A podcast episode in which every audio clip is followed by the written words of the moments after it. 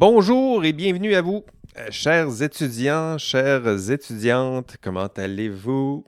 bienvenue.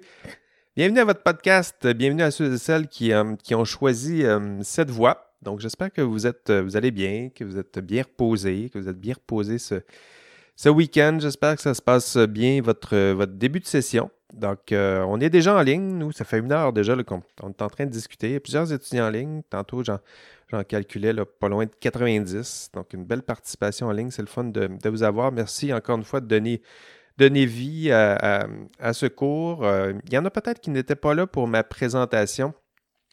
Euh, la semaine dernière. Donc, je me permets de vous faire un résumé très rapide en deux minutes, ou une minute même. Je dirais que pour comprendre qui est Jean-François Sénéchal, c'est d'abord un, une formation en sciences, donc une tête de sciences qui bascule du côté du, doctorat en philosophie des, sciences. Donc j'ai pris un recul nécessaire pour, euh, pas de recul, pas de côté peut-être, pour, euh, pour mieux comprendre ce qu'est la science, mieux vous comprendre et peut-être mieux vous étudier et aussi ben, vous enseigner.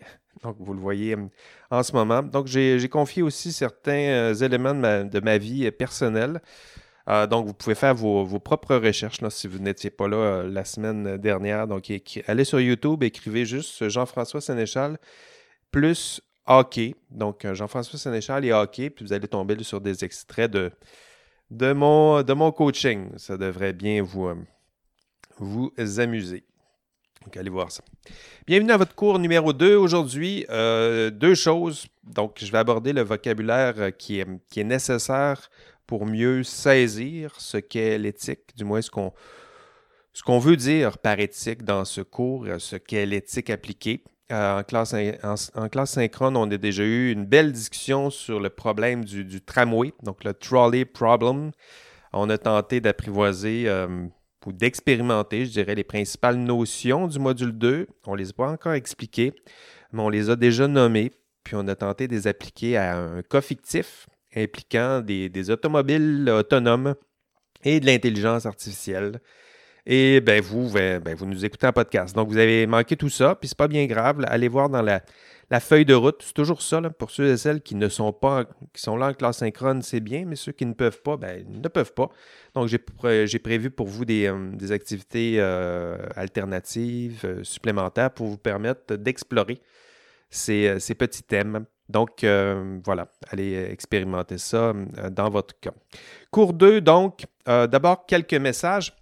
D'abord, vous avez jusqu'au 23 janvier, 23h59. Donc, 23 janvier, c'est ce dimanche. Donc, vous avez jusqu'à ce dimanche, 23h59, pour former librement vos équipes de travail. Donc, vous aurez quelques travaux en équipe cette session. Et pour celles et ceux qui n'auront pas d'équipe, d'ici la date butoir, donc d'ici dimanche, pas de panique, je, vais vous, je vais vous ajouter une équipe déjà constituée ou je vais vous créer une équipe puis je vais, vous rassembler. Donc, pas de panique, mais si vous voulez vous créer librement euh, votre, euh, votre équipe, ben c'est là, c'est là que ça se fait. Je vous rappelle que le TP1 est, dû, le, donc le premier travail d'équipe réalisé en équipe, vous devez le déposer euh, le 30 janvier. Donc, ça vient quand même assez vite, d'où l'importance de créer rapidement cette équipe et d'entamer promptement les travaux. Euh, parlant d'équipe, ben, je, sais que les travaux d'équipe, c'est euh, c'est pas, pas jamais simple, mais ça reflète la réalité du, travail. Hein. Depuis faire des, travaux en équipe, c'est toujours vrai. c'est vrai en matière d'éthique, mais c'est vrai en général en matière de travail, du moins c'est vraiment vrai depuis le début de la pandémie, du travail d'équipe à distance. En ce moment, c'est, c'est la norme. Puis, ben, je sais que c'est, plus difficile des fois les travaux d'équipe, mais en même temps, ça fait partie de la réalité. Euh, il y en a qui travaillent plus, il y en a qui travaillent moins, il y en a qui travaillent pas, il y en a qu'on ne voit pas. Donc, il faut se trouver déjà des solutions pour résoudre ce genre d'enjeux-là. Euh, donc, pratiquez-vous. Pratiquez-vous à gérer votre équipe, pratiquez-vous à travailler en équipe, euh, l'université, c'est un moment pour ça. se pratiquer, être bon avant de faire les premiers pas euh, dans l'exercice de, votre profession, dans, le monde du, travail. Donc, formez vos, euh, équipes, choisissez vos, amis si vous le souhaitez. puis sinon, ben, dès dimanche, je vais, je vais m'en occuper pour, pour vous. Donc, bienvenue à votre cours, votre cours 2. Donc, je vous avais dit que je voulais aborder le vocabulaire nécessaire pour mieux saisir l'éthique, l'éthique appliquée, ce qu'est l'éthique appliquée, euh, ce que sont les différents courants euh, argumentatifs lorsqu'on tente d'argumenter en matière d'éthique, lorsqu'on tente de se prononcer sur la question du bien et du mal. Donc, il y a des termes que j'aimerais aborder avec vous. Le terme moral, le terme éthique, évidemment, il faudra les distinguer, sinon avoir les ressemblances. Le terme déontologie, le terme droit, le terme conséquentialisme, déontologisme, vertu, éthique de la vertu et professionnalisme. Donc ça, c'est les, termes que j'aimerais aborder euh, avec vous euh, aujourd'hui. Et pour ceux qui sont en classe, je vous ai préparé un prédit, puis ça ressemble à ce qui suit. Donc, plusieurs mots, euh, plusieurs termes à explorer avec vous. Et le but, c'est d'atteindre, je vous le disais un peu plus tôt, les objectifs. À chaque module, j'ai des objectifs de module. Et euh, si vous vous demandez éventuellement comment le prof fait pour concevoir son examen, ben, c'est simple. Je me prends un objectif par module, puis je crée une question pour vérifier si mes étudiants ont atteint l'objectif du module en question. C'est simple, hein? En fait, un prof honnête euh, devrait faire ça.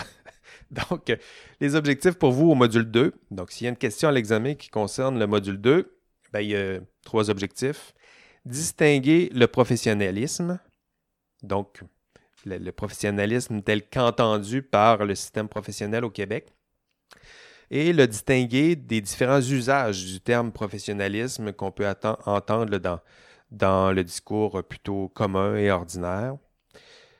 Deuxième objectif, définir, distinguer, être capable de définir, distinguer, reconnaître les termes moral, éthique, droit, euh, déontologie, vertu, je les mentionnais. Et troisième objectif, distinguer une approche conséquentialiste d'une approche déontologique. Donc, être familier avec ça suffisamment pour reconnaître, distinguer, décrire ce que sont ces, euh, différentes approches et euh, les distinguer, ces deux, ces deux-là, de l'éthique de la vertu. Donc, ça, ça fait partie de mes, évaluations. Euh, première, Première chose à distinguer, d'abord distinguer morale et éthique. Donc morale et éthique, il faut le voir, les deux euh, ont à peu près le même sens lorsqu'on fait l'étymologie de ces deux termes. Euh, morale, éthique, euh, c'est à peu près le même sens. morale, mais ça vient plutôt du, latin, alors qu'éthique vient, du grec. Mais typiquement, les deux termes désignent hein, ce, qui, a trait aux mœurs, euh, ce qui a trait aux, attitudes humaines, aux règles de conduite? Donc, les hommes, les femmes, les populations se sont tranquillement donné des, des règles, des attitudes, des comportements attendus euh, lorsque la question du bien et du mal est invoquée. Hein, des comportements et des règles qui se sont pas nécessairement des règles écrites, mais qui existent et qui doivent nous guider en matière de euh, décision morale. Donc, qu'est-ce que le bien, qu'est-ce que, qu'est-ce que le mal. Donc, ça, c'est, je dirais que c'est le sens. Il y a quelque chose d'historique, de naturel, quelque chose qui s'est naturellement construit, inscrit dans le, cœur des hommes, entre guillemets, et au sens euh, très large. Euh, au Québec, notez que la, le terme moral, lui, a une connotation un peu plus euh, négative, je dirais. Il y a des expressions comme faire la morale, ne me fais pas la morale, ou un ton moralisateur. Il euh, faut bien le comprendre. Donc, typiquement, dans le langage commun ou plus scientifique, on, va préférer le terme éthique, qui lui est un peu plus moderne, je dirais, dans son, dans son utilisation, où on est plus il y a une idée d'ouverture aux différentes formes de, morale, alors que la morale semble s'imposer comme, ça. Ah, mais je dirais que c'est une distinction culturelle assez récente, puisqu'on le voit historiquement, les deux termes sont, sont, liés. Donc je dirais que les deux termes veulent à peu près dire la même chose lorsqu'on recule dans l'histoire, Mais aujourd'hui, bon, il y a certaines déclinaisons et je vous invite plutôt à utiliser le terme éthique euh, dans ce cours. Du moins, c'est le terme qu'on va utiliser, entre autres, pour éviter euh, cette connotation un peu plus négative, un peu plus individualiste, un peu plus autoritaire qui est associée à la morale. Donc, morale et éthique, ce seront les deux. Donc, pour la morale, on va garder quand même, lorsque j'invoquerai ou j'utiliserai le terme morale, ce sera l'ensemble des règles, des principes d'action qui commandent des conduites au nom de grandes valeurs fondamentales. Donc la morale, on gardera cette, ce sens-là, quelque chose de construit, de plus naturellement construit, qui s'inscrit naturellement dans l'histoire euh, des populations et qui s'appuie, donc qui est guidé par certaines grandes valeurs.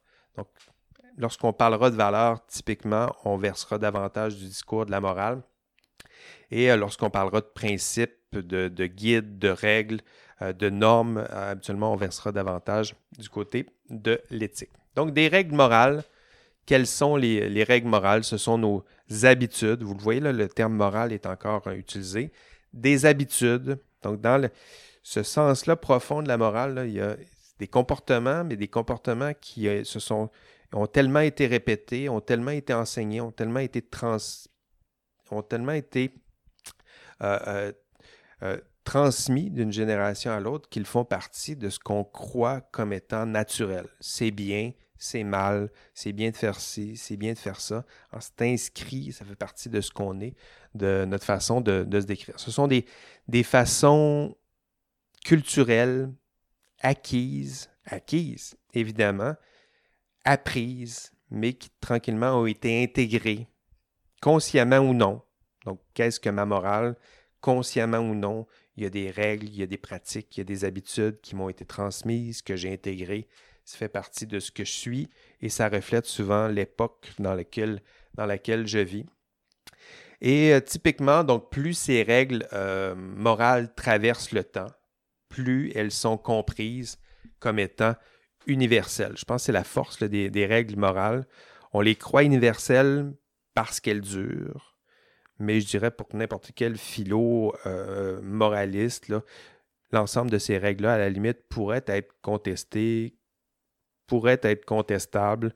Euh, il y en a certains d'ailleurs qui, se risquent à, contester certaines grandes règles morales, mais typiquement, les grandes règles morales sont là, sont perçues comme étant naturelles, euh, historiquement incarné dans la société dans laquelle on vit. Typiquement, ça s'appuie aussi sur un, consensus. Hein. La plupart des, grandes règles morales sont assez consensuelles et stimulent très peu la, conversation. Les grandes morales, euh, ah ben, la morale religieuse, celle-là, évidemment, fait son, son épreuve euh, son épreuve résiste euh, au temps. Donc, les grandes morales religieuses sont là, sont encore là aujourd'hui. Euh, au Québec, c'est moins pratiquant, mais ces grandes morales-là existent, orientent, guident, sont perçues comme naturelles, sont fortes. Euh, le Coran, donc, sont incarnés dans des, livres qui colligent l'ensemble de ces, de ces grandes règles. Le Coran, la Bible, la Torah, ce sont les principaux livres dans lesquels sont consignées ces grandes règles morales. Mais il y a en philosophie des, grandes, des grandes règles morales qui sont aussi colligées dans des ouvrages, mais au lieu de s'appuyer sur un, grand Dieu, si on prend la morale séculière chez, Kant, par exemple, euh, ben, on s'appuie pas sur un grand Dieu ou un Dieu avec un, un grand D, mais on s'appuie sur la raison, celle des hommes. On pourrait dire la raison avec un grand R, mais ultimement, c'est ça le socle sur lequel s'appuie la morale séculière. Pour d'autres, ce sera la dignité humaine, qui est le socle, la valeur sur laquelle s'appuie l'ensemble des règles et des règles morales qui, nous guident. Euh, donc ça, ça fait partie des morales euh, séculières. Euh, donc, morale religieuse, morale séculière, on le voit, ça s'inscrit, ça s'appuie sur quelque chose de solide, d'historiquement, d'assez consensuel. Ça fait partie de ce que nous sommes. Donc, je répète un peu, c'est pour être sûr que ce soit bien compris parce que on va parler aussi d'éthique. Donc, dans le cours, lorsqu'on utilise le terme éthique, c'est justement pour sortir un peu cette morale-là. C'est-à-dire qu'il y a une réflexion en amont. Donc, l'éthique plus théorique, c'est justement cette réflexion sur ces règles morales. Réflexion sur les grandes règles morales qui sont justement instruites ou conçues et, véhiculées dans les, grandes morales religieuses, euh, réfléchir sur les grandes règles morales qui sont véhiculées à travers les, droits de la personne, par exemple. Donc, se donner une espèce de, distance théorique, critique, peu importe la règle morale qui est promue, euh, il y a de la place, je dirais, en, matière d'éthique théorique pour réfléchir à tout ça. En voir la pertinence de ces règles, en voir la valeur, en contester. Euh, donc déjà, l'approche que je prends aujourd'hui pour vous parler de la morale, de l'éthique, c'en est de l'éthique théorique. On, on est à distance un peu, on se prend une distance théorique suffisante pour regarder ça d'un peu plus loin avec un regard un peu plus euh, analytique. L'autre, l'autre versant de l'éthique, c'est l'éthique appliquée. Donc, euh, l'éthique appliquée, c'est on prend ces grandes règles morales et on tente de les appliquer à des cas pratiques, des cas terrain. Donc là, ici, on parle de l'éthique pratique. Donc, ce n'est pas nécessairement, on, quitte le domaine de la réflexion pour tenter de voir, on ne conteste plus la pertinence de la règle, mais on, on essaie plutôt d'articuler comment appliquer le mieux possible la règle en question. On sait que c'est mal de mentir, ça, ce serait la grande règle. On peut contester cette règle-là. Est-ce que c'est -ce si mal de mentir que ça? À ce moment-là, ça serait de l'analyse théorique. Mais l'appliquer, ce serait de dire, bon, on sait que c'est mal de mentir. Maintenant, face à tel cas, tel problème, est-ce qu'on peut quand même décider de mentir? Donc ça, ce serait plus de, euh, l'éthique euh, appliquée. Donc, éthique théorique, c'est un terme qu'on va utiliser dans, le cours. Je vais, l'utiliser souvent pour justement prendre cette, distance critique, peu importe les règles, les lois, les, devoirs, les normes qu'on va vous imposer. Ben, de l'analyse d'éthique critique, c'est justement cette, distance-là nécessaire. On va le faire notamment dans des cours théoriques comme aujourd'hui, où on prend une distance critique nécessaire pour euh, valider la pertinence et la valeur de tout ça. Puis de l'éthique appliquée, ben vous allez en faire. Euh, l'éthique appliquée, typiquement, on enseigne ça dans des cours d'éthique des affaires, éthique organisationnelle, éthique et professionnalisme. C'est un cours axé principalement sur l'éthique appliquée où on tente, oui, de vous donner quelques bagages théoriques, mais ultimement, le but, c'est d'être le plus proche possible du terrain, euh, de vous demander de, de, régler, de tenter de résoudre de vrais problèmes d'éthique appliquée. Donc ça, éthique appliquée, c'est le sens qu'on va donner euh, dans ce cours. Il y a deux courants euh, lorsqu'on parle d'éthique, et on l'a vu dans notre première discussion euh, lorsqu'on parlait d'automobile autonome, d'intelligence artificielle. La première, donc il y a deux principales voies, c'est ces deux voies-là que j'aimerais vous aborder avec vous. Le conséquentialisme et le déontologisme tout à l'heure, rappelez-vous, dans notre, dans notre discussion, on avait des automobiles autonomes. Qu'est-ce qu'on fait? Comment qu'on fait pour les orienter? On avait une décision. Est-ce qu'on la fait dévier à droite? À ce moment-là, il va y avoir deux, deux morts. Euh, comment éviter le nombre de morts? Comment éviter s'assurer que les conséquences soient les plus positives possibles pour le maximum de personnes possibles? Ça, c'est vraiment, ça s'inscrit dans la voie conséquentialiste et c'est cette voie-là que j'aimerais d'abord vous présenter. Et ensuite, le déontologisme. Donc ça, c'est une voie différente. C'est plutôt axé sur... ça s'inscrit davantage dans, le même, euh, dans le même esprit que ceux et celles qui ont dit, bon, il y a des règles, il y a des lois, il y a le code de la route.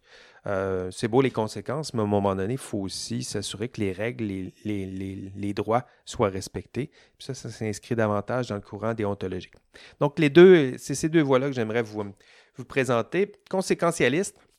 Conséquentialiste, vous allez voir dans n'importe quel ouvrage de, d'éthique un dictionnaire. Sinon, euh, sinon, si vous allez voir sur Wikipédia, c'est la même chose. Le conséquentialisme, c'est très bien documenté. C'est un des mouvements les plus populaires, les mieux connus, je dirais même les plus faciles à comprendre. Euh, pour vous, c'est un modèle. Dès que je vous pose des questions éthiques, je dirais que c'est votre premier réflexe. Et c'est le, premier réflexe de plusieurs personnes, c'est lorsque vous mettez à calculer. Hein. C'est une éthique, on appelle ça une éthique téléologique à téléo, pas comme dans pas, comme dans théo au sens de, Dieu, le T-H-E-O, c'est plutôt téléo, c'est euh, la fin. Donc, ce qui importe, c'est la fin, c'est le résultat, c'est la somme des conséquences positives possibles. Donc, on regarde le résultat de tout ça et qu'est-ce qui va. Si je suis capable d'anticiper ou de mesurer le résultat, ça va déjà m'orienter sur quelle est la bonne décision à prendre. Donc, éthique téléologique en ce sens. Donc, typiquement, en conséquentialisme, ce qu'on tente de faire, c'est évaluer les conséquences de nos actions. Donc, la bonne décision à prendre, c'est quoi? En matière, si quelqu'un se met à argumenter et verse dans le conséquentialisme, ben, il va vous répondre la bonne décision à prendre, c'est celle, il ne vous dira peut-être pas de cette façon-là, mais il va vous dire c'est celle qui génère le plus de conséquences positives possibles. Donc, il va se mettre à essayer de calculer, d'anticiper toutes les conséquences possibles. Et typiquement, la bonne réponse à un dilemme, c'est celle qui génère le plus de conséquences positives possibles sur le plus grand nombre de parties possibles ou d'acteurs possibles. Donc ça, on est vraiment dans le conséquentialisme. Il y a plusieurs exemples ici. Je pourrais vous citer des exemples de la culture, euh, culture classique, mais si on puise dans... Tiens, on, va vous, on va vous stimuler. Je parle de, depuis, plusieurs minutes maintenant. Donc, si on regarde ce qui se passe dans la culture populaire, dans la culture populaire, les enjeux éthiques sont nombreux. Je dirais que l'ensemble des séries télé que vous allez écouter, c'est guidé par des personnages qui, eux, sont mus par des grandes valeurs, qui, lorsqu'ils ont à, choisir, à prendre des décisions délicates, ils vont justifier leurs décisions de toutes sortes de façons. Et si vous faites l'exercice, vous allez voir que vous serez vite capable de savoir de quel côté euh, des deux grands mouvements que sont conséquentialisme et déontologisme, de quel côté ça verse. L'exemple que j'ai donné, que je donne ici à l'écran pour ceux et celles qui sont en, classe synchrone, c'est le personnage de Jamie, euh, Lannister, dans, donc dans, Game of Thrones. Hein, pour lui, une action, lorsqu'on parle de conséquentialisme, une action, elle est bonne lorsque les conséquences sont bonnes. Et euh, si on prend ce personnage-là, hein, pour lui, ben lui, euh, rappelez-vous, pour ceux et celles qui, l'ont écouté, ou pour ceux et celles qui ne l'ont pas écouté, je vous rappelle un peu son, dilemme. Ben lui, c'est un chevalier, donc il doit allégeance au roi. Puis le roi, il a décidé de brûler tout le monde. donc lui, ben, il est pris avec ses règles en matière, son code d'honneur, je dirais, le code du chevalier où il a promis allégeance au roi. Puis il est, pris avec cette promesse-là où ben, il veut bien respecter sa promesse, mais en même temps, s'il respecte sa promesse, hein, il va brûler le roi, son roi va brûler tout le monde. Euh, la citation en question, tiens, je vous la. Brûle-les tous, je ne suis pas aussi bon acteur que vous le pensez, brûle-les tous, brûle leur maison, brûle leur lit, m'a dit le roi, et toi, aurais-tu accepté de te tenir à côté du roi, de servir ton roi, ce roi? Combien de temps aurais-tu respecté tes vœux pendant que ces femmes et ces enfants brûlaient vivants? Hein? Donc, qu'est-ce que le bien? Est-ce que c'est respecter sa promesse? Chevalier a fait une promesse. je dirais que l'ensemble de sa vie est euh, guidé par l'idée qu'il doit se conformer à un code d'honneur, et, ultimement, c'est de protéger le roi. Donc, il est là pour ça. Et ultimement, lui, ben, il voit son roi en train de brûler tout le monde et il se dit non, les conséquences sont trop grandes et je quitte l'argumentaire déontologique qui me contraindrait à être conforme à certains devoirs, certaines obligations. Et là, ben, désolé, et dans son cas, je vais tuer le roi. Mais là, c'est pas un spoiler, là. il l'appelle The Kingslayer, c'est à l'épisode 1. Donc, pas de surprise pour, pour vous. Là. Mais euh, voilà un discours qui illustre bien ce qu'est un calcul conséquentialiste. Ça ne veut pas dire que c'est un, un, personnage qui est conséquentialiste. Ça veut dire que cette décision-là, elle est emprunt, emprunt, emprunt plutôt, je vais le dire, du discours euh, conséquentialiste. C'est un discours qui est inspirant, c'est un discours on a tendance à se réfugier derrière le conséquentialiste euh, rapidement. Or, euh, ce type de discours-là a des failles. Et je vous en donne seulement quelques-unes. Ce n'est pas un cours d'éthique théorique euh, forte, c'est un, cours d'introduction. en matière de limites, ben d'abord, si vous vous dites l'important, c'est de calculer les conséquences positives, négatives. Le, problème que vous allez vite rencontrer, si vous avez fait l'exercice, prenez-vous une, feuille, puis à chaque fois que vous avez un dilemme, écrivez pour et contre sur une feuille, puis vous allez voir qu'on se tente vite de remplir la feuille euh, parce que euh, ben, il y en a plusieurs des conséquences. Donc, si vous mettez à lister l'ensemble des acteurs concernés, l'ensemble des conséquences positives sur chacun des acteurs, plus les acteurs indirects, plus les conséquences indirectes sur les acteurs indirects et les, conséquences indirectes sur les, acteurs indirects d'indirects. Donc, vous voyez que le, battement d'aile du, papillon, pour reprendre cette image-là, les conséquences, il y en a plusieurs. Puis lister l'ensemble des conséquences. D'ailleurs, dans le cours, vous allez devoir faire ça. dans l'analyse de votre problématique, faire une analyse conséquentialiste. Le problématique que vous allez me proposer, vous allez devoir notamment faire une analyse conséquentialiste et vous allez voir que rapidement, vous allez vous, fatiguer assez rapidement de lister l'ensemble des parties prenantes puis l'ensemble des conséquences négatives et positives. Donc, typiquement, ce qu'on vous demande, ce qui est plus réaliste, c'est euh, lorsqu'on a un discours conséquentialiste, c'est qu'on s'appuie sur les conséquences les plus probables, les plus fortes, les personnages qui seront les plus, euh, de façon plus importante, qui seront marqués par la force de nos décisions. Et ce faisant, ben, on omet plusieurs conséquences. Donc, ce faisant, ben, on ne réalise pas l'ambition totale qu'est celle du conséquentialisme de recenser l'ensemble des conséquences positives, négatives. Donc, idéalement, c'est un beau, c'est une belle façon d'argumenter. Idéalement, si on était capable de faire la, collection de l'ensemble de toutes les conséquences possibles sur toutes les parties prenantes, bien évidemment, on serait capable de prendre une décision quasiment parfaite. Mais le problème, c'est de faire justement cette recension-là. Donc, euh, donc ça, c'est une des failles du conséquentialisme. Une autre faille, ça ne tient pas compte de, des antécédents de l'agent, ça ne tient pas compte des intentions de l'agent. Donc, la personne qui est en train de prendre la décision, est-ce que c'est bien, est-ce que c'est mal? Il faut voir aussi qu'est-ce qu'elle tente de faire. Même s'il y a des conséquences positives, négatives, il faut voir quelles sont ses intentions. Euh, ça complexifie la généralisation du jugement. Ce que ça veut dire, ça, c'est qu'à chaque fois que vous prenez une décision, si vous dites que la meilleure décision, c'est une décision qui s'inspire du conséquentialisme, conséquentialisme, ce que ça veut dire, c'est qu'à chaque fois que vous avez à prendre une décision, ben, vous devez faire votre feuille de calcul. C'est le fun, une fois, mais on se fatigue vite. Et vous allez voir qu'en matière de rapidité, euh, le, mouvement qui est le déontologisme est beaucoup plus rapide. Hein, c'est-à-dire qu'on vous donnera, vous allez le voir, quelques règles, on suit la règle, puis c'est vite réglé. Alors qu'en conséquentialisme, on se met à calculer, on se met à recenser, on se met à essayer d'anticiper ou de mesurer le risque, le risque probable, improbable. Donc ça, ça fait partie des, difficultés. Et euh, première, euh, dernière limite, le risque de verser dans la casuistique, le contextualisme, le relativisme. C'est que typiquement, lorsqu'on verse du côté du conséquentialisme, c'est qu'on peut finir par dire que tous les cas sont différents, qu'il n'y euh, a pas vraiment de règles universelles, qu'on doit prendre chaque cas et les, analyser cas par cas. Ça dépend du contexte. Donc, il n'y a pas de règles universelles, il n'y a pas de normes, il n'y a pas de loi. Tout ce qui importe, c'est de considérer chacun des cas, chaque contexte donc tout ça, ça fait partie des, difficultés qui sont associées au conséquentialisme.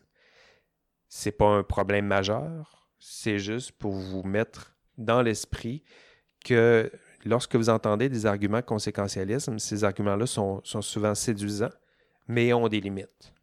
Et, une de ces, et parmi les limites, ben, je vous en ai nommé euh, quelques-unes. Did you know that people with guilty consciences are more easily startled by loud noises? Bonjour à vous, l'indice de la semaine est le suivant. Non, c'est toi qui t'écartes de mon chemin. Voilà, bonne semaine. Donc, conséquentialisme, c'était la première version, le premier versant des argumentaires que, je voulais voir avec vous. Déontologisme maintenant. Je dirais que les deux, euh, les deux semblent se répondre. C'est un, l'éthique, c'est un éternel, euh, éternel dialogue. je dirais que le déontologisme, euh, historiquement, puis logiquement, il répond un peu à certaines failles du conséquentialisme.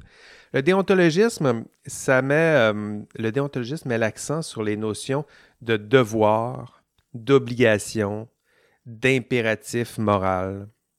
Donc ça, c'est quelque chose de, de commun aussi, je dirais, lorsqu'on aborde la morale, l'éthique. L'idée qu'il y a des lois, des règles, des devoirs, des normes, des lois qui sont là pour justement nous guider.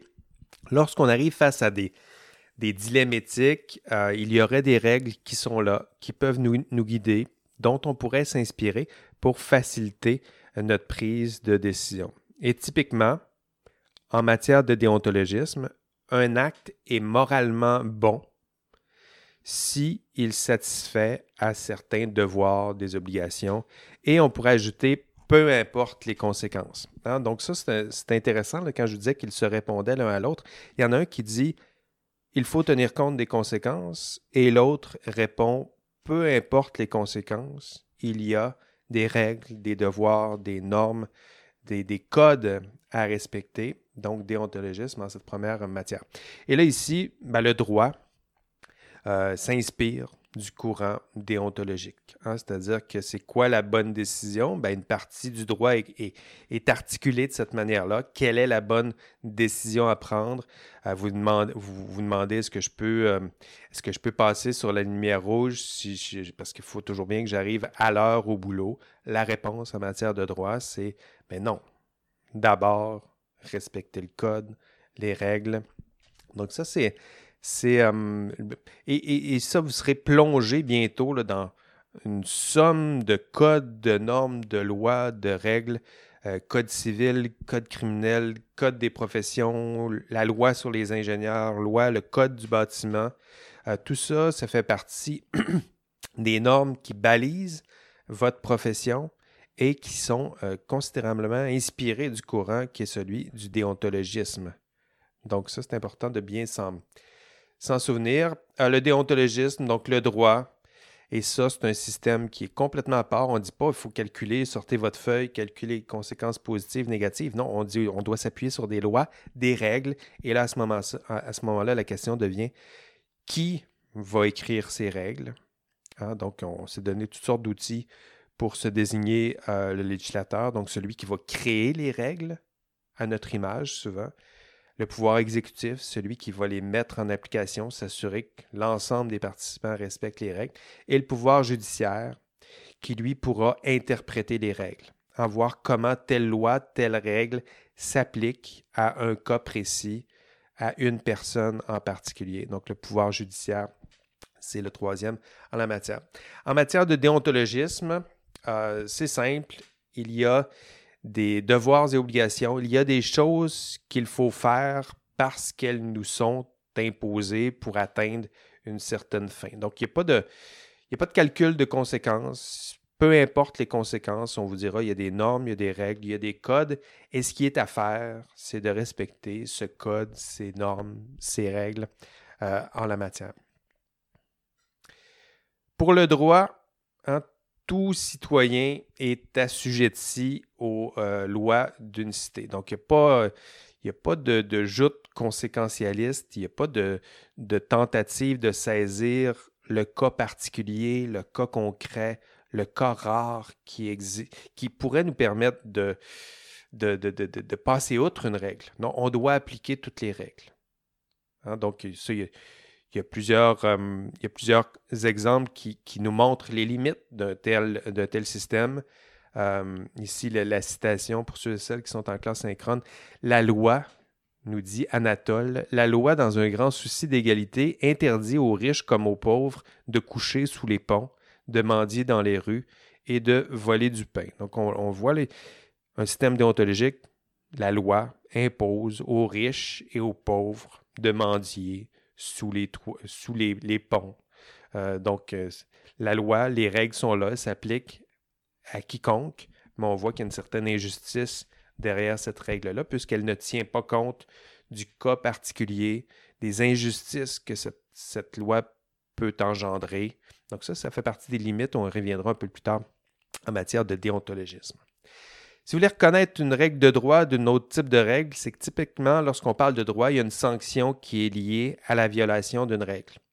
Euh, donc, en matière morale, une règle morale, si on viole une règle morale, il n'y a pas nécessairement de sanction concrète qui est associée à ça. Il y a des conséquences, il y a toutes sortes de façons d'anticiper ce qui peut se passer, mais il n'y a pas nécessairement de sanction. Alors qu'une règle de droit, ben, typiquement, une bonne règle de droit, c'est une règle qui est clairement énoncée, qui peut orienter certaines actions et surtout qui peut sanctionner ceux et celles qui ne respectent pas ces, ces règles. Donc, le droit est souvent formulé de cette manière. C'est un droit minimal requis parce qu'il y a une conséquence. Si vous ne respectez pas la vitesse sur la route, si vous la dépassez, à un moment donné, il y aura une conséquence. Alors que si c'était une règle morale, on vous dirait seulement soyez prudent, respectez, euh, euh, adoptez une vitesse qui, euh, qui, est sécuritaire. Ça, ça serait une règle morale. Il y a pas, c'est plus flou. Il n'y a pas nécessairement une sanction. Donc, c'est plus difficile à interpréter, mais c'est là. Ça guide quand même la conduite, mais il n'y a pas de sanction qui est associée à ça. Déontologisme, vous allez en retrouver aussi dans la culture populaire. Euh, je vous ai parlé de Game of Thrones un peu plus tôt, mais euh, il y en a aussi dans Game of Thrones des, des argumentaires de type déontologiste, euh, déontologique plutôt. Il y a le personnage d'Edward Stark, Ned Stark, qui, dans une, une, des scènes classiques, tiens, je pense que je peux vous la présenter, vous allez le voir que pour lui, les conséquences positives, négatives, il ne fait pas exactement le, le calcul, pour lui, il est, il est bien au-delà de ça. Il y a un code d'honneur, il y a des règles, il y a des normes. Il, il, tend, il tend à, respecter plutôt ces règles que faire des calculs conséquentialistes. Et à ça, je ne sais pas si vous entendez mon chant en ce moment. Et à ça, il lui, euh, lui répond euh, Ben non, tu, tu penses que que, quelques années de ma, vie vaudraient quoi? Que vaudrait ma vie si j'avais à faire ce genre de concession? Donc, ce qui donne sens à ma vie, c'est les lois, le code que je me suis donné de respecter. Donc, ça, c'est une façon d'argumenter. C'est un peu, je dirais, inspiré de l'éthique de la vertu. On on y arrivera un peu plus tard. Mais néanmoins, on voit que le discours conséquentialiste euh, a pris le bord. Donc, on n'est pas dans l'ordre du calcul des conséquences. Il y a un code, il y a des valeurs aussi qui sont associées à ça. Puis la décision risque d'être prise en fonction de ce code et de ces valeurs. Et là, peu importe les conséquences. Et dans son cas, je ne sais pas à quel point je peux spoiler le rendu là, mais non, je pense que je ne le ferai pas. Mais pour lui, disons qu'il y aura des conséquences. Et pour lui, ses proches et l'ensemble des parties prenantes, il y aura des conséquences euh, importante. Donc, déontologie, ah, ça zoome un peu. Déontologie, c'est un courant important en matière d'éthique. Hein. ça, guide, l'action, ça nous donne des guides simples, simples dans la mesure où il y a des règles, on n'a qu'à suivre les règles et ça facilite la prise de décision, ça la rend plus efficace, ça la rend plus cohérente, ça peut permettre de mobiliser un plus grand nombre de personnes, ça généralise la prise de décision. Or, il y a des, problèmes importants qui sont associés au déontologisme, que ce soit en matière de droit ou de code de, déontologie professionnelle, c'est la même chose. C'est que ça néglige l'importance des conséquences. ce qui était l'avantage de l'un ici est négligé. On ne tient plus compte des conséquences, on ne tient plus compte du contexte, des circonstances. Il y a des règles, il y a des droits, il y a des normes, puis on se conforme à ces règles, ces droits, ces normes. Autre limite, impuissance devant des conflits de normes. Quoi faire lorsqu'on a un type d'argumentaire déontologique, lorsqu'on dit il faut suivre les lois, les règles? Quoi faire lorsqu'on a deux règles qui sont en contradiction? Ça, ça devient vite compliqué pour un, argumentaire qui se veut uniquement conséquentialiste. Et incapacité souvent à saisir le concret, le particulier, l'individu. C'est le problème de ceux et celles qui se réfugient trop vite derrière les normes, les règles, c'est qu'on refuse de réfléchir au cas concret, aux normes, aux circonstances qui peut-être exigent d'être plus souple en matière d'application des règles, euh, des codes, des lois même. Donc, déontologisme. Euh, déontologisme, vous allez le voir partout dans l'exercice de votre profession, notamment parce que vous allez avoir un code de déontologie professionnelle et ça s'inscrit exactement dans cette voie. Vous donnez une somme de règles, de devoirs et obligations que vous devez respecter, sinon il y a des conséquences, sinon il y aura des sanctions, y compris votre retrait de, votre droit de pratique. Vous pouvez perdre votre droit de pratique. Donc tout ça, ça s'inscrit dans un code euh, de déontologie, donc un système déontologique. Euh, c'est un peu inspiré de l'éthique de la vertu, on y reviendra un peu plus, euh, plus tard, mais je dirais que ça puise, le système professionnel puise dans le courant qui est déontologique, qui est dans le courant de l'éthique de la vertu, et qui se distancie de la pensée conséquentialiste. Donc, c'est pas pour rien que des fois qu'il y a des, des, tensions, je dirais, entre notre façon plutôt instinctive de concevoir la morale, puis la façon de nous imposer des systèmes qui ressemblent à ces systèmes. Donc, code de déontologie, euh, c'est quoi? Ben, c'est un, ensemble de règles, de devoirs, d'obligations morales qui sont impliquées, qui sont imposées plutôt au Québec à l'ensemble des professionnels en exercice. Donc ça, ça existe au Québec. Il y a un système qui s'appelle le système professionnel. On va le voir au cours 4. Euh, puis, on vous impose un code qui s'appelle un code de déontologie professionnelle qui vous impose certaines actions. Si vous avez certains dilemmes, ben on vous dit, tu as beau avoir des dilemmes, ben d'abord, tu dois regarder quelles sont les règles applicables, quelles sont les normes, et parmi ces normes, il y a le code de déontologie professionnelle. On verra euh, plus tard euh, au cours 4 euh, qu'est-ce qu'un professionnel. Donc d'abord, c'est une réflexion que je veux que vous ayez en tête. Qu'est-ce qu'un professionnel? Ça va revenir, cette réflexion-là, puis on prendra le, temps de l'approfondir au cours 4. Mais pour l'instant, simplement vous poser la question. Qu'est-ce qui distingue un professionnel d'un non-professionnel? Quel sens donne-t-on au Québec au terme professionnel? Quel sens donne-t-on ailleurs? quel sens donne-t-on professionnel, euh, un joueur de hockey professionnel ou un joueur de foot professionnel? Est-ce que c'est le même sens qu'un ingénieur qui travaille à titre de professionnel pour une compagnie ou un gouvernement? Euh, donc, il y a des nuances à faire, puis on les fera euh, au cours 4, puisqu'une profession au Québec, ça fait partie d'un système qui est le système professionnel. Il y a un code qui s'appelle le Code des professions qui définit explicitement c'est quoi un code professionnel. Euh, vous allez voir au cours 4 qu'il y a des critères précis, un article qui définit c'est quoi un professionnel, c'est quoi, même il y a des, il y a des nouvelles professions en émergence. je pense aux informaticiens, informaticiennes qui souhaitent tranquillement se joindre au système professionnel. Pour l'instant, ils n'en font pas partie. Et typiquement, c'est ce genre de démonstration-là qu'ils devront faire. Essayer de démontrer au système professionnel, devant un tribunal des professions, qu'est-ce qu'ils font, pourquoi aurait-il droit au système professionnel? Euh, donc, il y a des critères qui existent. Ces critères, vous allez les trouver dans l'article 25 du Code des professions. Je ne vais pas trop être barbare avec ça, simplement vous dire où elles existent, puis on prendra le temps de lister euh, au, cours, euh, au cours 4. Donc, qu'est-ce qu'un professionnel? Ça s'inspire, c'est le système qui s'inscrit dans un système qui est plutôt de l'ordre qui s'appuie sur le courant qu'est le déontologisme, donc, quelle est la bonne décision? C'est une décision qui est guidée par des normes, des valeurs, des règles. Ici, on parle d'un code de déontologie professionnelle. Et tout ça, c'est important.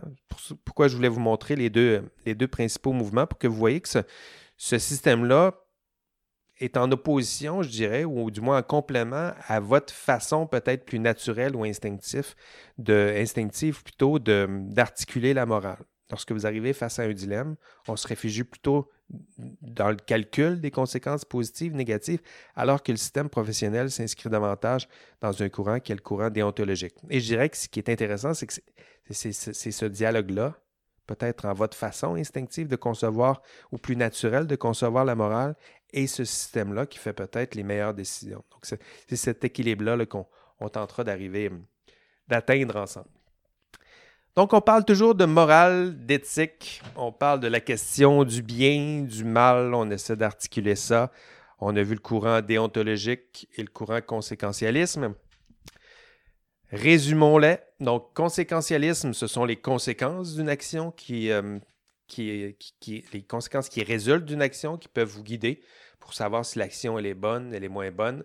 Euh, typiquement, une action il n'y a pas d'actions qui sont immorales par nature en matière de conséquentialisme. C'est juste de faire le calcul des conséquences positives, négatives. Puis si on arrive à un calcul où les conséquences sont, sont bonnes, ben on va pouvoir prendre la, bonne décision. Et déontologisme, Donc, est-ce que la, décision elle est bonne, elle est moins bonne? Bien, ici, le courant déontologique vous dit ben, vous devez vous appuyer sur les règles, les normes, vous laisser guider par ces règles, ces normes, et chaque action doit être conforme à ces règles, ces normes. Euh, en matière de déontologisme, il y a certaines actions qui sont mal par nature. Elles sont formulées comme étant mal, donc sous forme d'interdiction. Euh, et si vous ne respectez pas ces interdictions, il y a des sanctions qui sont euh, liées à ça. Et on pourrait ajouter peu importe les conséquences. je vous ai donné des exemples de la culture populaire. Tiens, je vous, en donnerai deux autres. Plutôt inspirés de l'univers de, de l'univers de Marvel. vous connaissez bien maintenant le MCU. Euh, ben, deux décisions importantes. Ici, on parle dans, dans de, Iron Man ou, le, Tony Stark, on est dans Civil War, ici je parle de la, BD, où on tente de savoir quelle est la bonne décision. On voit qu'il y a deux parmi les super-héros, deux familles de super-héros qui se distinguent. Une famille de super-héros qui veut affirmer leur identité, d'autres veulent euh, maintenir dans, l'anonymat. Ici, je, résume à, gros traits. Et dans l'argumentaire, ici, c'est un argumentaire typique conséquentialiste, ici que je cite euh, pour citer Tony Stark en question. Ici, vous allez bien reconnaître, euh, je viens de voir mon, mon, gars qui vient de passer, il est tout content que je parle du MCU dans, un cours universitaire. Euh, donc, Tony Stark dit j'ai toujours admiré Lincoln lorsque le Sud a commencé à défendre ses droits. Il savait que la guerre, il savait que s'y opposer mènerait une guerre civile, mais il l'a fait malgré tout, parce qu'il avait compris quelque chose. Il avait compris, mieux que quiconque, qu'une nation divisée était intenable, une nation divisée ne peut survivre. Et sous son administration, l'administration Lincoln, des frères ont été tués, des amis se sont fait la guerre, un drame épouvantable et sanglant, et pourtant nécessaire, nous dit Tony Stark, parce qu'à la fin, la République a tenu bon et notre nation a pu renaître. Donc, téléologique, je vous en parlais, là, parce qu'à la fin, la République a tenu bon et notre nation a pu renaître. Hein. Peu importe les conséquences, ils se sont entretués, ils se sont entredéchirés, puis à la fin, ce qui est important, c'est que la société a pu renaître sous son meilleur jour. Donc ça, c'est un calcul très conséquentialiste, et, évidemment, vous l'avez reconnu. Discours plutôt de l'ordre euh, des devoirs et obligations, de l'éthique de la vertu. Ici, on a notre Tony Stark. Et je vous cite la citation de Tony Stark. Euh, pas Tony Stark, Steve Rogers, plutôt notre capitaine américain préféré. Cela importe peu si le pays pense quelque chose que quelque chose de mal est quelque chose de bien. Cette nation s'est érigée sur un principe qui dépasse tout cela la nécessité de se tenir debout et de défendre ce que nous croyons, peu importe les conséquences. Là, ici, il le dit explicitement, c'est pas comme si c'était facile. Lorsque la pègre, la presse, les politiciens et le monde entier vous demandent de vous écarter du chemin, votre rôle est de vous dresser droit comme un arbre sur les rives de ce grand fleuve qu'est celui de la vérité. Bon, ça c'est bien formulé, avouez. Et de dire au monde entier, non, c'est toi qui t'écartes de mon chemin. En voilà un discours. On s'oppose à peu près à tout. Euh, on s'oppose aux conséquences positives, négatives, à l'autorité en, position pour défendre un code, des valeurs, évidemment. Donc, opposé ici, c'est vraiment l'incarnation de la valeur de liberté qui, au nom de tout, peu importe les conséquences, peu importe l'autorité en place, il y a une forme euh, d'opposition. Donc ici, c'est deux types de discours. Un très conséquentialiste. Donc celui-là, je ne vous le montrerai pas. Vous irez le, voir. C'est à peu près le, même type de, discours, mais repris par notre personnage dans un film du euh, MCU.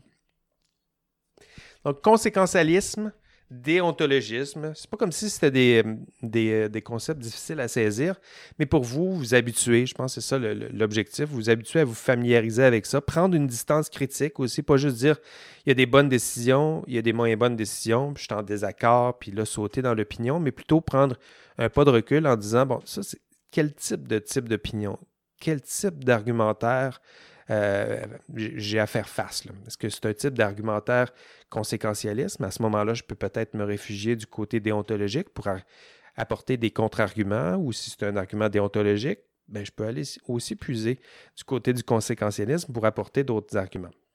Donc, conséquentialisme, déontologisme, J'ai donné l'exemple de Ned Stark, de Jamie Lannister. On est toujours dans le bien et dans le mal. Et maintenant, l'éthique de la vertu. Donc, on, s'y aventure maintenant. L'éthique de la vertu, c'est le troisième mouvement que je voulais voir avec vous. Euh, évidemment, lorsqu'on parle d'éthique de la vertu, euh, là aussi, on va réaffirmer que la morale, hein, il y a certaines valeurs qui dépassent le droit, qui dépassent certains calculs de conséquences positives et négatives. Donc, nous rappeler que la morale, c'est quelque chose qui dépasse aussi tout ça, hein, les deux mouvements qu'on a vus en ce moment. Euh, le droit, notamment, lorsqu'on parle de c'est quoi une bonne décision éthique, on, pourrait donner l'exemple du, Troisième Reich, par exemple, qui euh, les, soldats à l'époque respectaient le droit en vigueur, à la lettre, respectaient à la lettre le droit en vigueur, l'autorité en place, et pourtant, et pourtant, euh, on ne pourrait pas nécessairement prétendre que les décisions morales étaient les, bonnes euh, à l'époque. Donc ça, c'est un, premier appel. Donc, euh, lorsqu'on parle de la morale, on peut se laisser guider par les lois, les règles, euh, les codes, on peut tenir compte des conséquences positives, négatives, mais il n'y a pas que ça. C'est des façons d'articuler le bien, mais ultimement, on doit dépasser tout ça, ou du moins il y a quelque chose d'insaisissable dans tout ça. L'exemple que j'aimerais vous donner pour vous faire ce, rappel, ici, on quitte le MCU et on va plutôt dans la culture classique, traditionnelle. Euh, peut-être certains d'entre vous, au moins sûrement plusieurs d'entre vous, avaient lu euh, Antigone de Sophocle. Sinon, il faudra le faire un, jour. Donc, Antigone, pour ceux et celles qui ont oublié certains des détails de cette charmante histoire, Antigone était... Bon, son frère Polynice avait, tué le roi. Euh, puis, euh, puis avait tué le roi qui était aussi son frère. Donc, évidemment que lorsqu'on tue son propre frère et lorsque son propre frère, c'est le roi, ça fait pas que des heureux autour. Puis, on a, on a condamné euh, Polynice à, à, plusieurs sanctions, dont le fait de ne pas être enterré. Et euh, ben, face à ça, ben, Antigone, évidemment, va, va rouspéter, va, va, tenter de convaincre ses pairs, sinon la société dans laquelle elle, elle, vit, que la société se trompe. Hein, il y a des normes, il y a des règles, il y a des droits, évidemment. Il y, a des, il y en a qui, prétendent détenir la morale, mais là, on va un peu loin, dit-elle. Hein, on semble oublier qu'il y a certaines lois et certaines règles qui dépassent notre propre rationalité. Ici, euh, tiens, je vais, je vais la citer. Car ce n'est pas Zeus qui l'avait. Ce n'est pas la justice assise aux côtés des dieux infernaux. Je ne pense pas que tes défenses à toi fussent assez puissantes pour permettre à un mortel de passer outre à d'autres lois. Il y a d'autres lois, à des lois non écrites, des lois qui sont inébranlables, qui semblent être imposées par les dieux eux-mêmes. Et rajoute-t-elle, ces règles ne datent pas, elles sont là.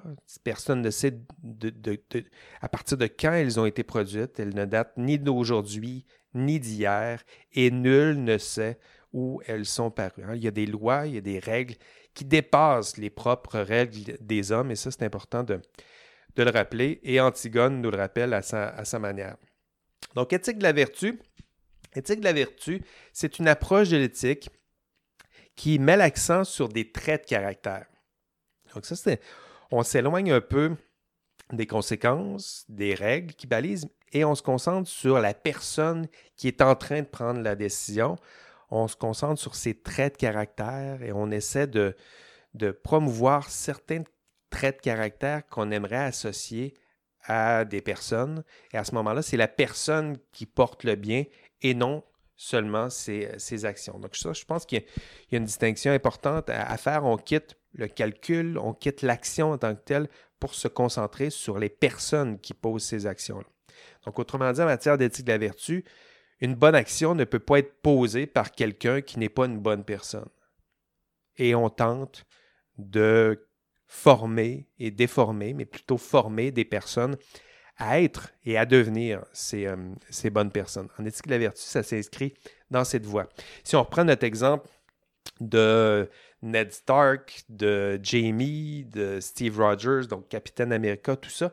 Euh, en matière d'éthique de la vertu, on ne se questionnerait pas est-ce qu'ils ont pris la bonne décision, est-ce qu'ils n'ont pas pris la bonne décision? On dirait ils ont nécessairement pris la bonne décision parce qu'ils incarnent la bonne décision. Ils incarnent des traits de personnes vertueuses et surtout, ils ont pris des décisions qui donnent sens à leur vie, à la nôtre, à la société dans laquelle ils inscrivent cette action. Donc, vous voyez que c'est un peu, il y a une couche de, supérieure, je dirais, en matière de, complexité lorsqu'on tente. D'ailleurs, c'est un, plus vieux mouvement, l'éthique de la vertu.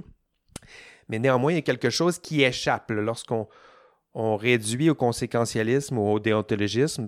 il y a quelque chose de plus simple dans l'articulation, mais dans l'éthique de la vertu, il y a quelque chose de moins précis, mais qui articule quand même quelque chose de, de fondamental. Donc, ces personnages incarnent certains traits qu'on appelle les traits de vertu. Et on va les reconnaître. Euh, donc, euh, si je vous donne, il y a la notion de, juste milieu. Hein. souvent, lorsqu'on parle des traits de vertu, on va dire, euh, si on, donne l'exemple du, courage, le courage chez une personne, on ne définit pas exactement ce qu'est le courage lorsqu'on parle d'éthique de la vertu, mais on va définir les extrêmes, c'est-à-dire l'excès, où là on devient téméraire, et ça c'est un problème pour une personne d'être téméraire, ça on va bien le définir.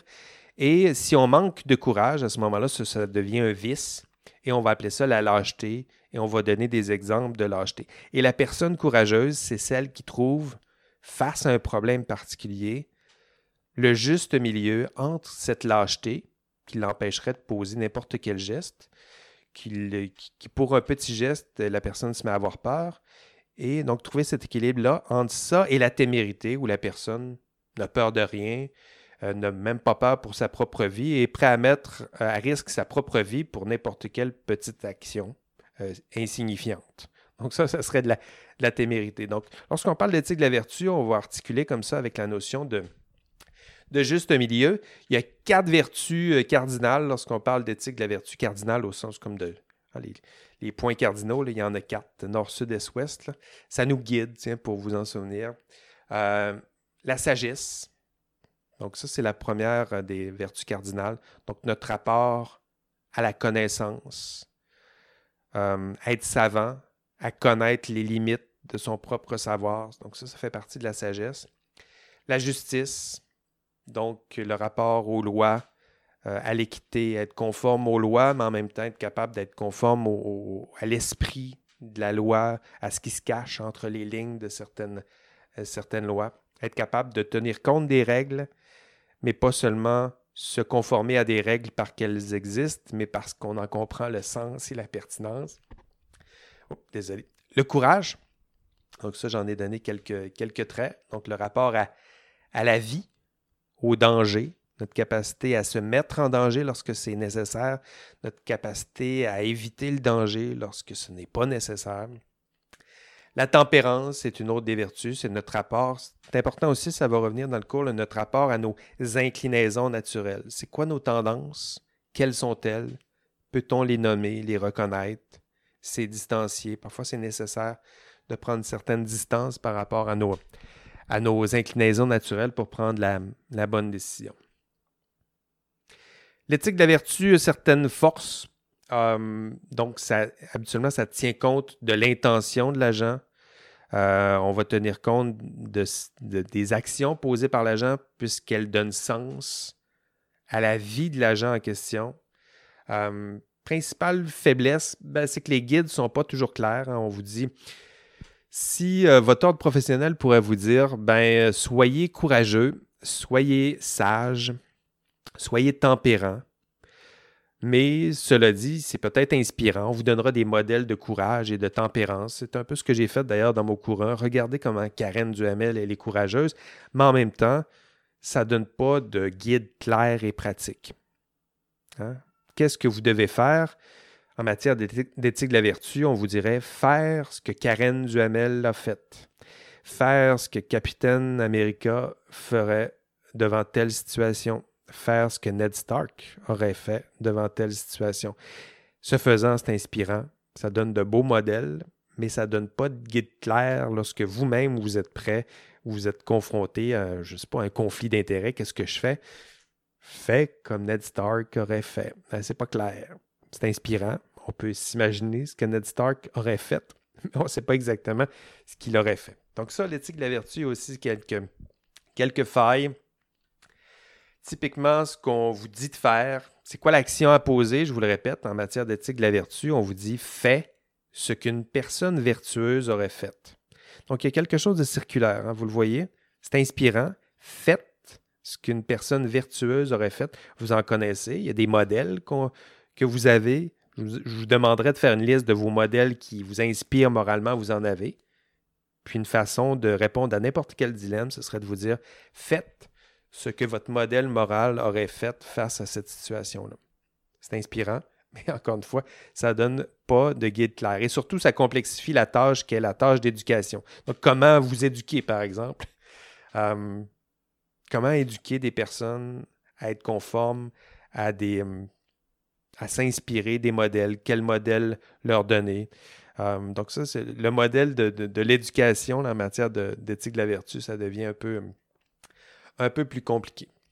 les concepts en matière d'éthique de la vertu, il y a les concepts de vertu et vice, là, il y a le concept d'habitude que j'ai expliqué un peu plus tôt dans, le cours. Ça, c'est des concepts qui s'inscrivent euh, vraiment dans le, qui sont inspirés de l'éthique de la vertu, à l'idée que un comportement va finir par s'inscrire dans ce que nous sommes et pour devenir ce qu'on souhaite être, on doit euh, faire les gestes, répéter les gestes et en répétant les gestes, on va finir par incarner ces, vertus. Donc, il y a l'idée qu'on on, ne naît pas ni bon ni, méchant. C'est en, en, posant certains gestes, par la force de l'habitude, qu'on va devenir par incarner euh, ces, euh, ces, différentes vertus. Donc, vous allez trouver ça dans les, dans les films, la culture populaire, des, des super-héros, sinon des méchants qui, qui se forcent à poser certains gestes difficiles, délicats, pour finalement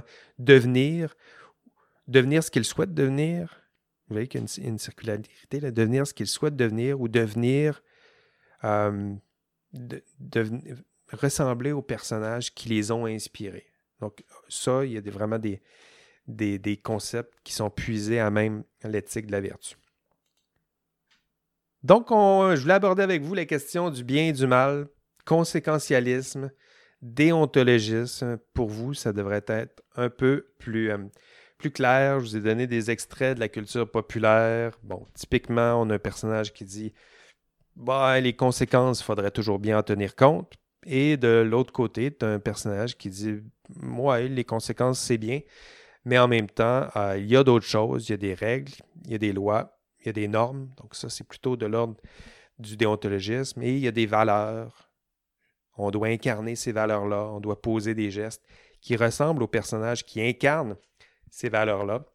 Et à ce moment-là, on verse plutôt du côté de l'éthique de la vertu. Donc, c'était les quelques, les quelques mots de vocabulaire que je voulais voir avec vous.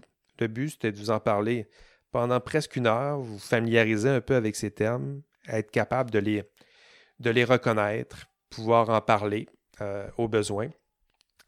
Et euh, ben voilà, j'ai fait le, tour. Donc après D'ailleurs, euh, j'ai ouvert un, forum sur le, cours. Donc, après le, cours, donc tout de suite après cet enregistrement, d'ailleurs, pour ceux et celles qui sont, qui sont là en ligne, après avoir regardé l'enregistrement, même pour ceux et celles qui vont le, regarder en différé ou après avoir écouté le podcast, allez participer au forum du, euh, module 2. Allez nous expliquer, ben, vous donner vos exemples, vos personnages préférés qui incarnent dans leur discours. Euh, le déontologisme, le conséquentialisme. Allez voir, il y, a, plusieurs extraits de la culture populaire que vous pouvez trouver où on prend une décision, puis on tente de la justifier. Allez trouver la partie dialogue qui illustre exactement. Je suis sûr que pendant que j'en parlais, vous aviez votre exemple en tête. Allez participer au forum, allez nous donner le vôtre. Allez euh, nous donner l'exemple. Tiens, récemment, j'écoutais le, le, Mandalorian. Ben, allez voir la décision prise par Mando. Est-ce que c'est ça s'inspire du déontologisme ou du conséquentialisme? vous allez voir qu'il y a plusieurs décisions qui s'inspirent plutôt du déontologisme, pas toujours, mais certaines, très certainement. Euh, allez voir, je ne sais pas, mais Thanos, est-ce que sa décision, lorsqu'il dit je vais supprimer la moitié du vivant, est-ce que ça s'inspire du déontologisme, du conséquentialisme, de l'éthique de la vertu? Donc, allez trouver votre, exemple de la culture populaire et pour les plus concrets d'entre vous, ceux que j'ai déjà euh, irrités par, ces trop nombreuses références à la culture euh, geek, euh, pour vous, j'ai posé une question qui est liée au, contexte de COVID-19. Je n'ai pas parlé aujourd'hui parce qu'on en parle beaucoup. Mais j'ai quand même laissé un forum ouvert parce que là aussi, vous allez trouver toutes sortes d'extraits de l'actualité, des décideurs qui prennent des décisions, qui justifient leurs décisions en s'inspirant des fois du conséquentialisme, des fois de l'éthique de la vertu, euh, des fois euh, du, déontologisme. Donc, allez trouver votre extrait préféré et faites le lien avec les différents termes que nous avons explorés aujourd'hui.